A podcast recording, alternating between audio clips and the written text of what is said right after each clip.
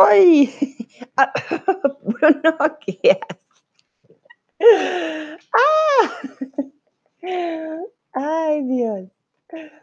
Hola, hola, buenos días. Buenas tardes a todos y todas. Estaba consiguiendo que Bruno se despidiera.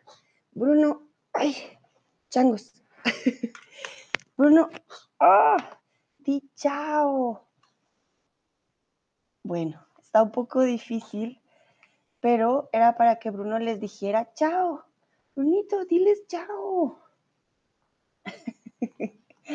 Bueno, fue un reto, pero casi lo consigo. Bueno, Brunito, lo voy a dejar ahí. Pero ya saben, ese fue el chao de Brunito. Pero a todos y todas, bienvenidos a este stream de hoy. Hoy lo quería mostrar más de cerca y, ay, no quería venir, pero bueno. a todos y todas, bienvenidos, mucho gusto. Yo soy Sandra, tutora de español aquí en Chatterbox. Y el día de hoy es nuestro último stream del año, así que bienvenidos y bienvenidas. Saludo a Tomás, a Olga, a Sebastián, que andan por aquí, a Mili, hola Mili. Olga dice, Sandra, y bonito, mi corazón va a explotar. Cristian dice, hola. Um, Nayera, hola Sandra y a todos. Muy bien, saludo también a Dino, a Schneadhin que anda por aquí a Paul, a Miquela. Bueno, y hablando de eso, a ver si Bruno, no, no quiso, pero dejé mi té en otro lado. Un momentito. Vuelvo, vuelvo a mi lugar. Listo. No crean, no fue fácil. Bruno no quería venir. es cuando él quiere, no cuando yo quiera. Bueno, el día de hoy vamos a hablar de las ventajas de hablar o de aprender un, otro idioma. Como todos aquí están aprendiendo un nuevo idioma, yo quería hablarles de las ventajas, de todo lo bueno que esto tiene, aunque yo sé que muchos de ustedes pues ya conocen, ¿no? Varias de las ventajas. Um, para empezar, quiero preguntarles cuántos idiomas han aprendido en toda su vida. ¿Cuántos idiomas saben hasta hoy o han aprendido? Puede que lo hayan dejado de aprender, que digan, no, me cansé y ya no lo quise aprender más. También puede ser. Yo, por ejemplo, como estudié lenguas, entonces en la universidad, primero empecé aprendiendo inglés, luego francés, luego italiano, no mentiras, inglés, italiano, luego francés, luego portugués y luego alemán. Y un poquito ya empiezo otra vez con el japonés. Entonces, pero no, por ejemplo, no hablo italiano, no hablo portugués, porque fue un tiempo en que lo aprendí y ya no lo volví a ensayar. También está por aquí Sigi. Hola Sigi, ¿cómo estás? Miquela dice inglés, francés, alemán y ahora español. Muy bien. Bueno, y el primer idioma que siempre aprendemos es nuestra lengua materna, ¿vale? Esa también cuenta. O sea que yo empecé con el español realmente, porque esa también hace parte del, del cuento, pues. A ver, vamos a ver qué dicen los otros.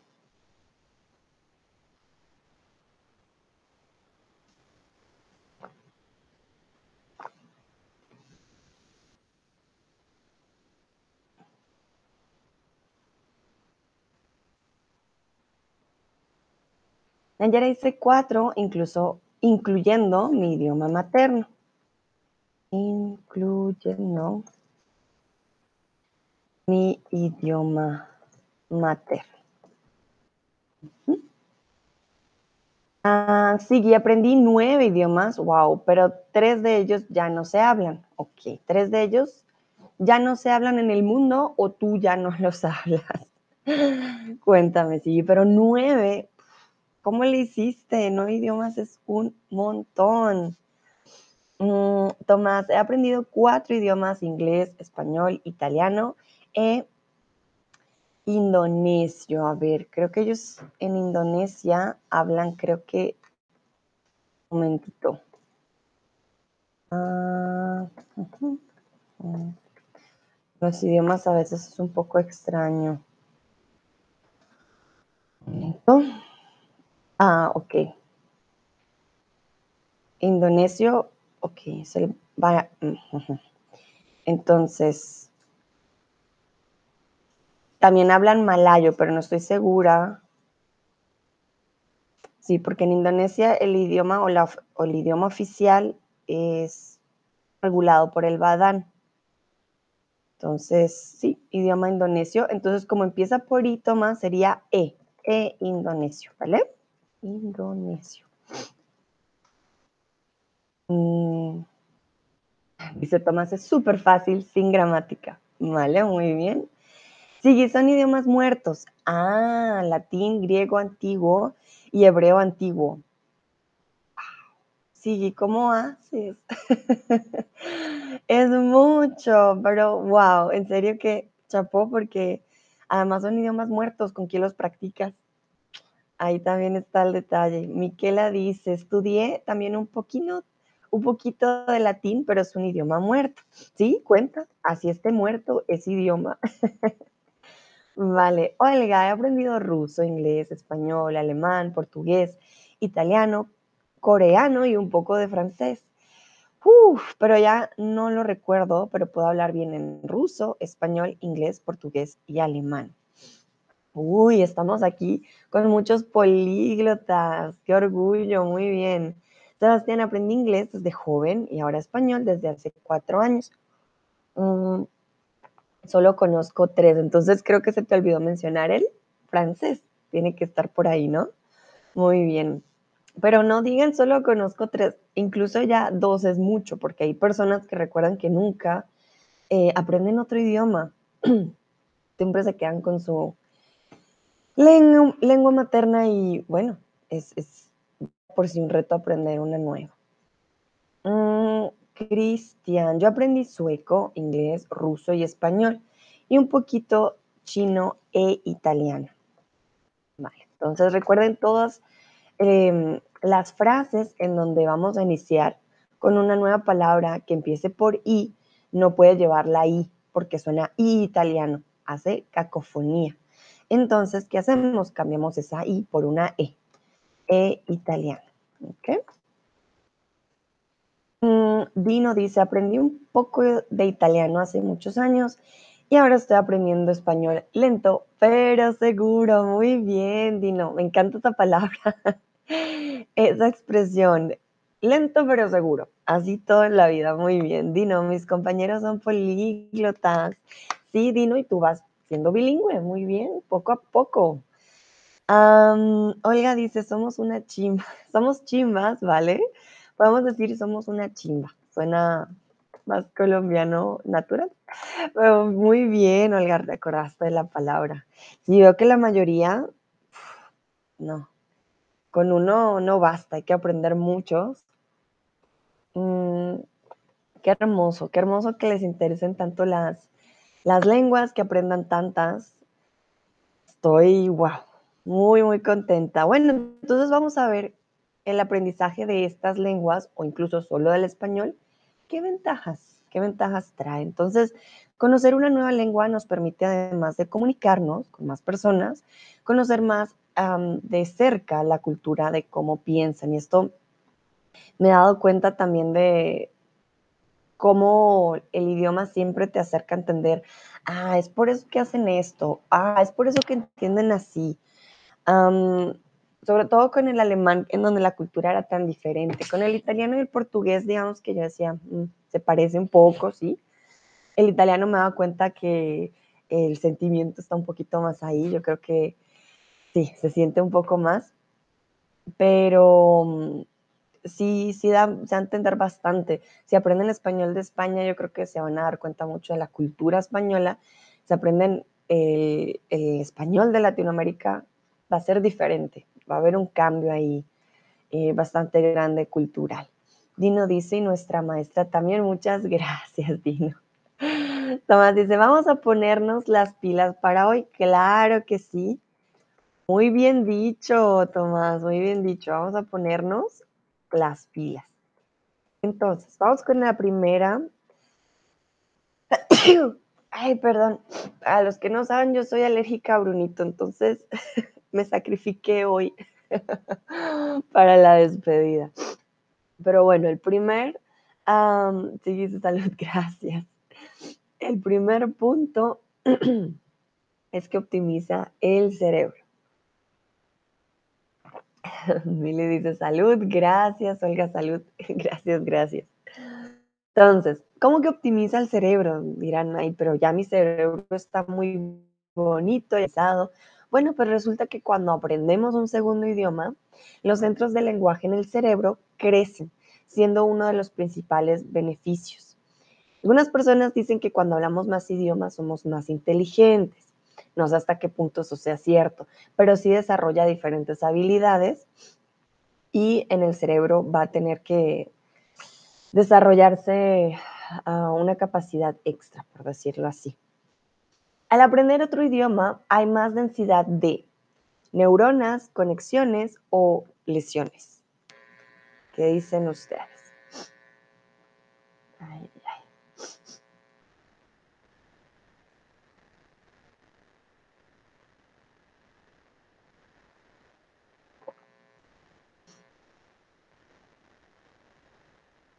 Okay. Algunos dicen neuronas, otros conexiones.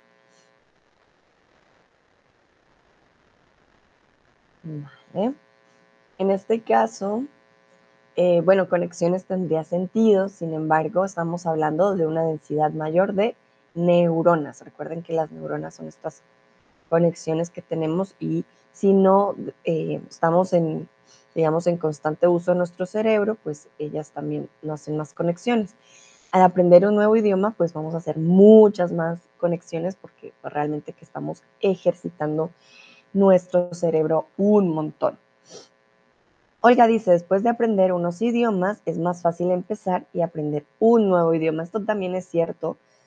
El cerebro obviamente ya eh, desarrolla ciertas habilidades, entonces va a ser más fácil. Sin embargo, todo depende también del idioma que sea. No siempre eh, da la misma facilidad.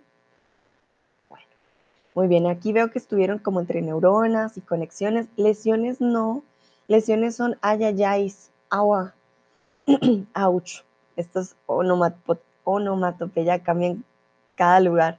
No sé cómo digan en otros idiomas. Pero lesiones son cosas que duelen uh, al hacernos daño, ¿vale? Son lesiones. Entonces, al aprender un nuevo idioma es difícil, pueden doler los exámenes, pero no duele, ¿vale? No, no duele en el cerebro. Bueno.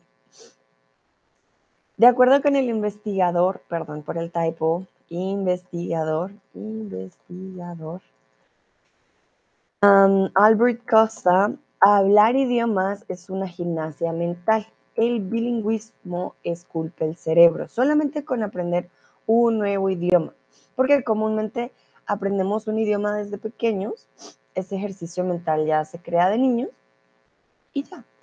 Como que muchas personas ya no lo vuelven a ejercitar, pero aprender un nuevo idioma requiere muchas habilidades que se tienen que hacer de nuevo y ya no simplemente de niño como simplemente repetir, escuchar, sino ya son mucho eh, más eh, avanzadas. Miquela dice, tal vez estudiando varios idiomas hay también interferencias lingüísticas. Ah, vale, Miquela, sí.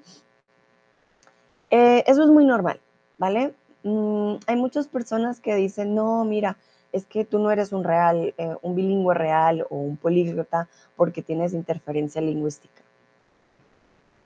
El que te diga eso realmente muy purista es normal, es normal que tengas interferencias lingüísticas.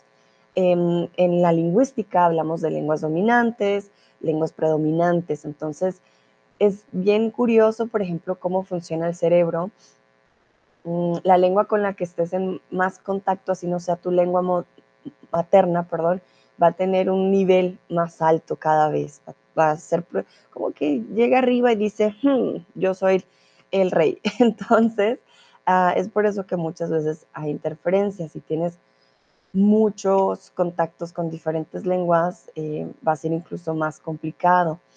Mm, por ejemplo, una persona que habla español entonces empieza a hablar inglés, su segunda lengua, eh, si la habla demasiado se va a convertir en la lengua dominante y el español pasa como a un, un lugar pasivo. Es por eso que hay personas que olvidan palabras de su lengua también materna. No crean que, ay, quiero olvidar mi lengua materna. No, lo que está en desuso se pierde, ¿vale? Es por eso que si aprendes una lengua hace años y nunca la hables, se va a perder. La lengua materna no, no se pierde eh, de esa manera, pero sí puede llegar a tener un cambio drástico si son muchísimos años o si vas desde muy niño. Ahí sí la, la probabilidad de perderse es, es, incluso mucho mayor. Si tienes un accidente, ya eh, ocurrirían afasias. Ya con los accidentes, eh, ya es diferente. Hay personas, ayer me contaba un estudiante, de un estudiante mexicano que aprende húngaro, y él tuvo un accidente cardiovascular del cerebro. Él cuando despertó no conocía ningún idioma. Es como si hubiera despertado como un bebé de ceros. No sabía nada, tuvo que otra vez aprender español, tuvo que aprender húngaro porque su esposa era húngara, vivía en Alemania, tuvo que aprender alemán otra vez y algo de inglés. Con 30 años. Entonces imagínense lo importante que es cómo todo funciona aquí en nuestro cerebro. Un golpe en un lugar en particular va a hacer que puedas perder el lenguaje por completo, incluso tu lengua materna. Entonces, nuestra cabecita, muy importante siempre intentar no tener lesiones porque es la que guarda todo lo que nosotros tenemos, ¿no? Mm, Miquela dice, también es difícil cuando hay falsos amigos. Esto ocurre sobre todo cuando las lenguas se parecen bastante. Eh, es muy cierto pero eh, tú empiezas a hacer como un cajoncito, ¿vale? Yo siempre he visto el cerebro como que hace cajoncitos, aquí uno, aquí el otro. Para los intérpretes, por ejemplo, no tener interferencias lingüísticas es muy importante, es un trabajo mental muy desgastante. Un intérprete no puede trabajar eh, ciertas horas muy seguidas, siempre que tiene que tener un, un compañero, personas que pueden sufrir eh, muy rápido de demencia por ello. Entonces, el desgaste mental en serio de otro eh, idioma no es fácil, así que siéntense también muy orgullosos.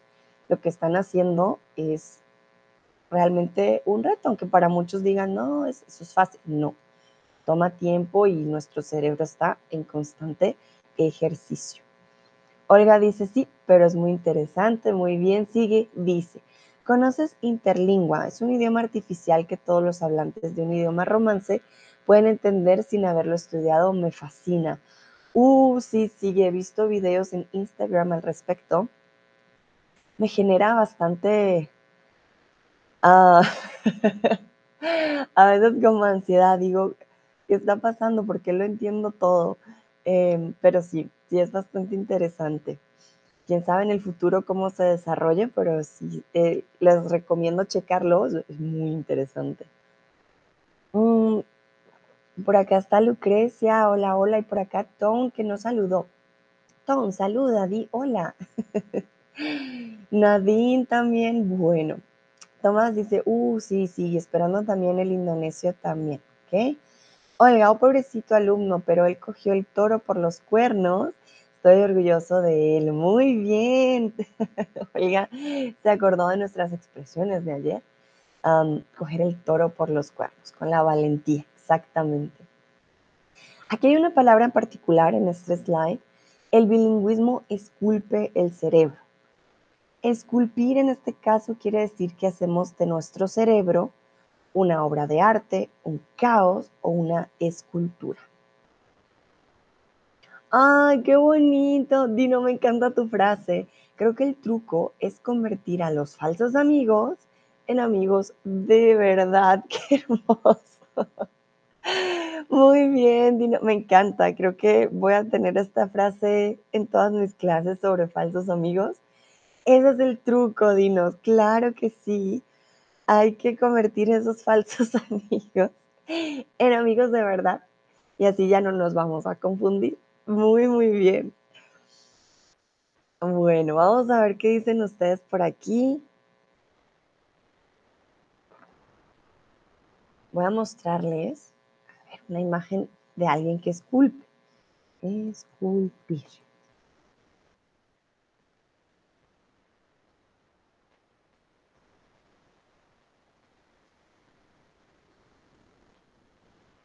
Vamos a ver, la mayoría está entre